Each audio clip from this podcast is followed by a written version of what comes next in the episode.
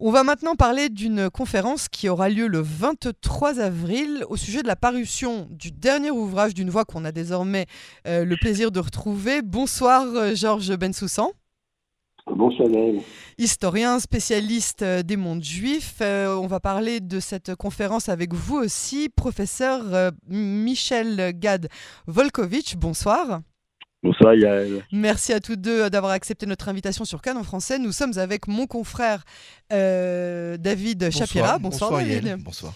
Euh, alors, la conférence qui vous réunit donc chez nos confrères de Calita le 23 avril prochain à 19h porte sur le dernier que sais-je, euh, qui est signé de vous, Georges Bensoussan, et qui porte sur les origines du conflit israélo arabe de 1870 à 1950. La première question, bien évidemment, euh, qui euh, me brûle les lèvres, c'est pourquoi avoir choisi cette période particulière de l'histoire entre 1870 et 1950 mhm. euh, D'abord parce que c'est la partie la moins connue, et puis ensuite parce que, en m'y intéressant, par le biais d'autres travaux, finalement, on finit toujours par croiser d'autres sujets, je me suis aperçu qu'une grande partie des problématiques actuelles et des blocages actuels trouvent leur source là, précisément. Leur racine dans cette période. Comme par exemple ben, Par exemple, tout ce qui touche à la question foncière, à la question de la terre, et surtout, ah. meilleur exemple encore, tout ce qui touche à la question religieuse. Comment le conflit, c'est un conflit national au départ, devient très vite un conflit religieux par la volonté musulmane autour de Al-Aqsa, de la des mosquées, le monde du temple pour les juifs. Mhm. Ce qui n'était pas du tout le cas de la volonté des sionistes au départ, qui étaient très très éloignés de ces préoccupations-là. Mhm. Georges Bensoussan, en fait, euh, vous, euh, lors d'une autre interview, vous aviez situé le 1er mai 1920 comme le début euh, du conflit entre juifs en Palestine et arabes en Palestine, lors d'une marche qui avait commencé à Nebi Moussa. Quelles, quelles, ont été en fait les causes de, ce premier affrontement? Oui, c'est le premier affrontement. Vous avez raison de dire premier affrontement. En fait, c'est pas le début du conflit. Le début du conflit est antérieur, déjà bien avant la guerre de 14. Il est à bas bruit, si vous voulez. Et là, c'est le premier affrontement ouvert qui est carrément au pogrom. Eh bien, encore une fois, mais c'est Jérusalem, précisément. C'est là que ça démarre, à propos de ce pèlerinage de Moussa, qui tombe pratiquement avec la Pâque chrétienne, le hasard, hein, et, Pessar juive à ce moment-là. Et c'est déclenché par les rumeurs qui courent selon lesquelles les sionistes comme ça qu'on les appelle au début, en fait très rapidement, donc utilisant pas uniquement le mot juif, les juifs veulent s'emparer des stades des mosquées pour y reconstruire le troisième temple. Et à partir de là, euh, d'échauffement en échauffement, après la grande prière du vendredi, après un prêche incendiaire de l'imam local, la foule se précipite sur les quartiers juifs orthodoxes, donc les et, et, et commence à massacrer. Euh, professeur euh, Volkovitch, euh, qu'est-ce qui, selon vous, diffère entre le conflit israélo-arabe d'aujourd'hui et celui de l'époque qui est couverte par le livre? Écoutez, Georges en parlera mieux que moi sur, cette question. Ce que je voulais dire, au fond, c'est pourquoi on, pourquoi on a établi cette séance en ce moment. Euh, je, pense que tout le monde connaît Chibolette maintenant. On réunit des spécialistes de toutes les disciplines pour aborder des questions contemporaines, des problématiques contemporaines. Évidemment, le conflit israélo-arabe est un problème, euh, j'allais dire, anachronique, c'est-à-dire euh, inactuel, qui, est pratiquement hors du temps. Même si même si la temporalité évidemment compte et l'histoire compte. Et je pense effectivement que quand Georges a, fait ce livre, euh, qui est un livre d'historien absolument impeccable. Et je pense qu'effectivement, je lui ai dit d'ailleurs, il est presque trop objectif. mais, euh, mais, mais c'est problématique pour, euh, pour, un historien. Non, non, mais je plaisante un peu. mais, euh, Georges est toujours un historien impeccable qui est évidemment d'une intégrité intellectuelle et d'une rigueur extraordinaire. Euh, j'ai pensé, j'ai pensé qu'il était très important dans cette histoire, justement de de, de, de, de, refonder en fond l'histoire de cette affaire. Parce qu'au fond, il y a peu de gens qui le connaissent. Qui, qui, connaissent les, les, les s'il y a des origines, je pense que je ne sais pas si on peut dire qu'il y a des origines de cette histoire. Elle est encore plus âgée que, que là où l'a fait remonter ce livre. Euh, mais beaucoup, beaucoup de gens, y compris en Israël, ne connaissent pas cette histoire. Donc je pense que c'était absolument important de, de le faire. D'autre part, avec ce qui se passe en ce moment en Israël, euh, où on assiste, à mon avis en tout cas, pas seulement à une crise juridique euh, et politique, mais aussi à une crise démographique, à une crise identitaire, à une crise culturelle, avec tous les, les ressentiments, les rancunes qu'il peut y avoir de, de part et d'autre, euh, on s'aperçoit effectivement je fais une petite parenthèse, j'ai revu pour un bouquin auquel participe Georges aussi euh, sur les films de Claude Lanzmann et, et, pour ma part, je travaillais sur euh, Pourquoi Israël, point, point d'exclamation et point d'interrogation. Donc j'ai vu tous les témoignages des, des, gens qui ont fait leur alia dans les années 50 euh, euh, en particulier et combien il y avait un fond commun extraordinaire, quelles que soient les classes sociales et quelles que soient les origines des uns et des autres, même s'il y avait, etc.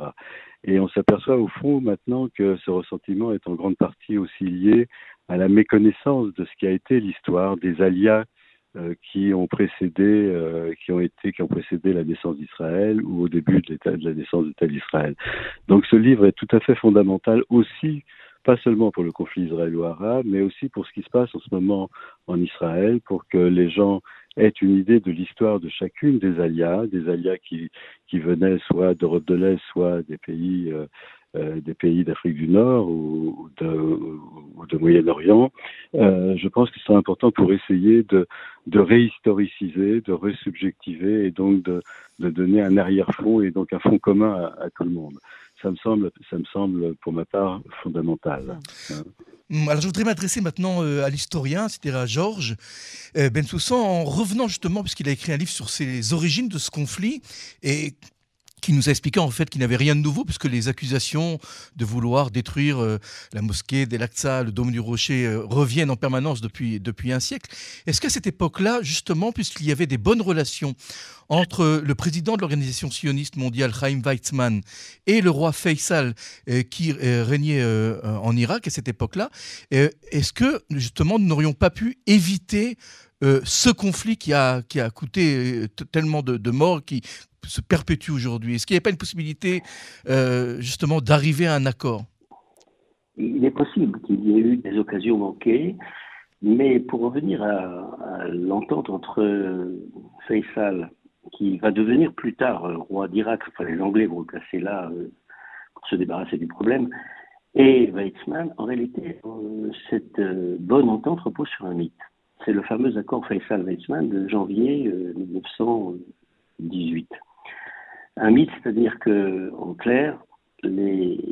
Faisal s'est servi des sionistes pour venir, pour faire pression sur le Royaume-Uni sur les Alliés en général, pour obtenir ce grand royaume arabe qui avait été promis par les Anglais à son père Hussein. il fantasme sur le pouvoir des Juifs, comme d'ailleurs euh, le fait toute la rhétorique antisémite depuis toujours. Quand il a à peu près obtenu le, soutien des Anglais, alors à ce moment-là, les choses sont beaucoup plus claires et il abat carte sur table quelques mois après le fameux accord Faisal-Rexman et il dit la Palestine, il ne faut pas vous faire d'illusions, sera toujours arabe. Nous voulons bien accueillir des juifs un peu partout dans les, les, en terre arabe, en Palestine comme ailleurs, mais il n'est pas question d'une souveraineté juive sur la Palestine. Donc, en fait, c'est un marché de dupes, ce fameux accord.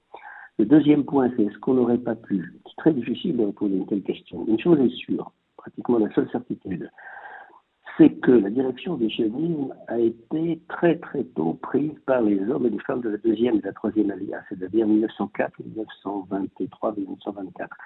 C'est-à-dire en fait par un monde ashkénaze qui connaissait rien à l'Orient, qui avait très peu de dispositions pour euh, l'apprentissage de la langue arabe, qui, dans certains cas, ne cachait pas son mépris d'ailleurs vis-à-vis de cet Orient arabe. Donc la question est la suivante. Est-ce que si l'exécutif sioniste avait accordé plus de poids aux juifs locaux, c'est-à-dire séfarades et mizrahim orientaux, qui étaient arabophones et qui connaissaient beaucoup mieux les mentalités arabes, s'ils leur avaient accordé plus de poids dans cet exécutif où ils n'avaient en fait absolument pas la voix, le droit à la parole, est-ce qu'on n'aurait pas pu éviter un certain nombre de malentendus? C'est tout. C'est la seule question sur laquelle on a peut-être quelques éléments de réponse. Pour le reste, c'est très difficile de, faire des, hypothèses.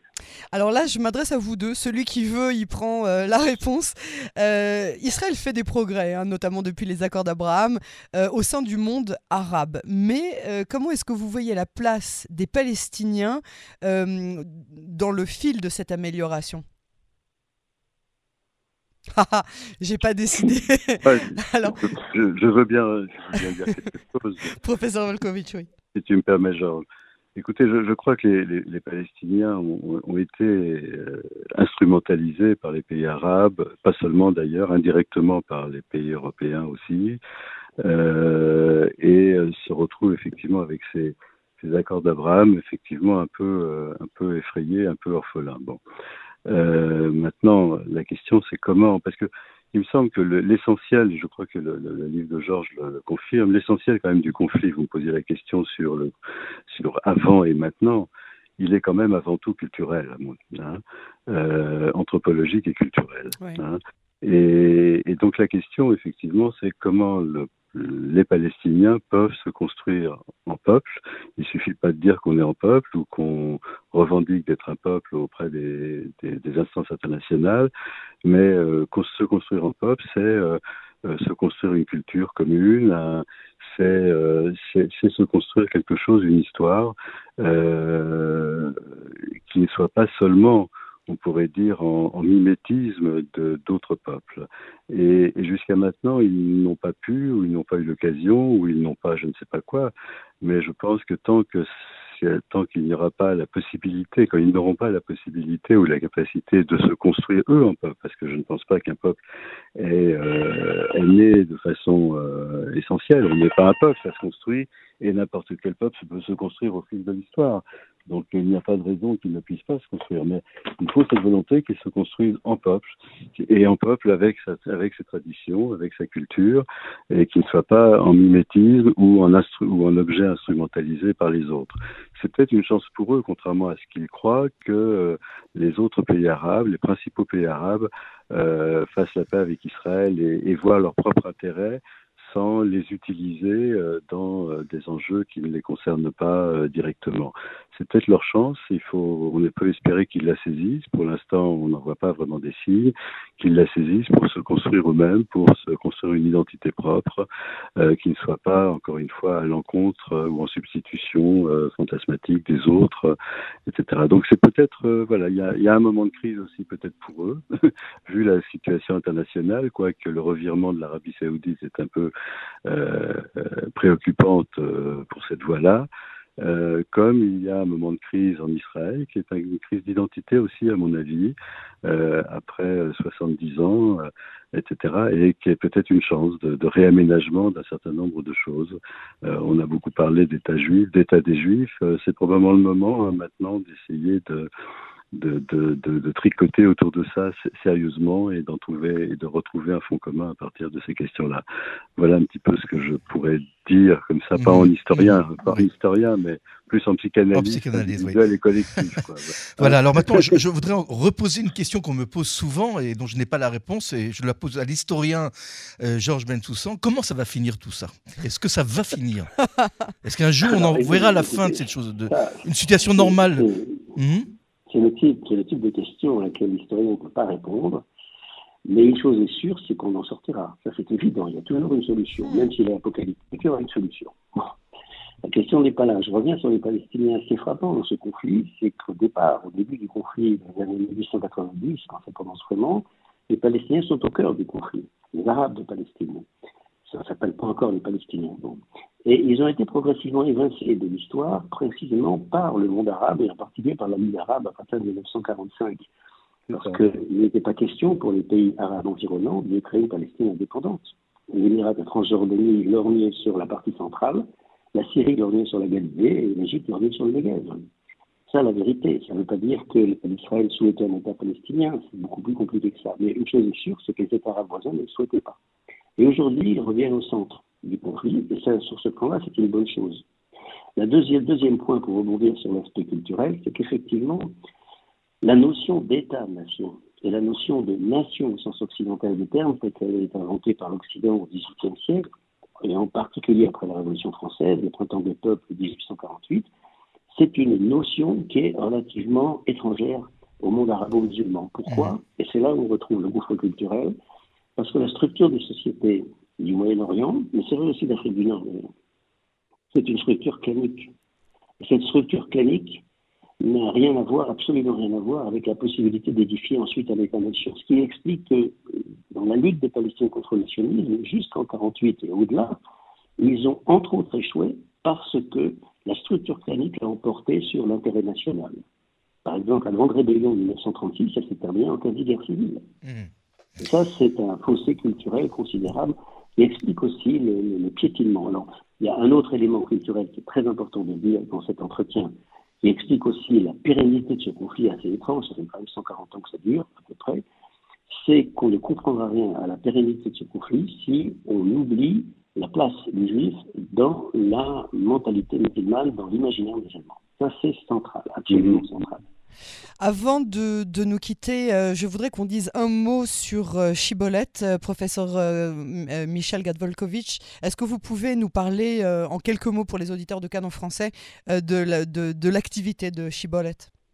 Oui, écoutez, bon, comme je l'ai dit tout à l'heure, Chibolette Actualité de Freud est une association qui réunit je crois, un plateau assez unique, autant en France qu'en Israël, d'intellectuels, d'auteurs, de praticiens, d'universitaires, de toutes les disciplines, de la psychanalyse à la pensée juive, en passant par l'histoire, le droit, etc., euh, etc., euh, pour euh, aborder les, problématiques humaines, sociétales et civilisationnelles du, moment. Alors en Israël, par exemple, nos activités les plus récentes ont été deux grands colloques sur l'identité et sur la transmission et deux séminaires qui avaient, qui lieu, qui se sont tenus à l'Institut français sur l'affaire Sarah Halimi, d'une part, et d'autre part sur justement les alias, hein, les différentes alias depuis l'origine jusqu'à aujourd'hui. Euh, le prochain colloque aura lieu 30 et 31 octobre euh, sur les tyrannies contemporaines du langage. Euh, qui vont aborder évidemment le, à la fois qu'est-ce que c'est que le langage, comment se développe un enfant, un sujet, etc., mais aussi les déviations, les perversions du langage, l'instrumentalisation du langage dans les idéologies, notamment totalitaires, etc., nazis, euh, islamistes. On sera ravis d'avoir un entretien euh, à ce sujet en promo sur Cannes en français, vraiment, ce sera une bonne chose. Professeur Gadvolkovic, oui Et donc je rappelle juste justement bah, l'activité la plus, la plus proche, la plus brève, enfin la plus prochaine, c'est celle avec Georges Bensoussan au studio Calita chez vous. Euh, c'est pas chez nous, c'est chez nos confrères qu'on adore. mais c'est pas du tout chez nous. nous, on, est, nous, on est la radio publique. Mais on vous dimanche 23 le dimanche 23 à 19h, absolument. Je vous remercie euh, tous les deux, professeur euh, Gadvolkovitch, Georges Bensoussan. Merci David Chapira d'être avec moi pour cet entretien. Et à très bientôt sur les ondes de Canon français. Merci beaucoup. Merci. Au revoir.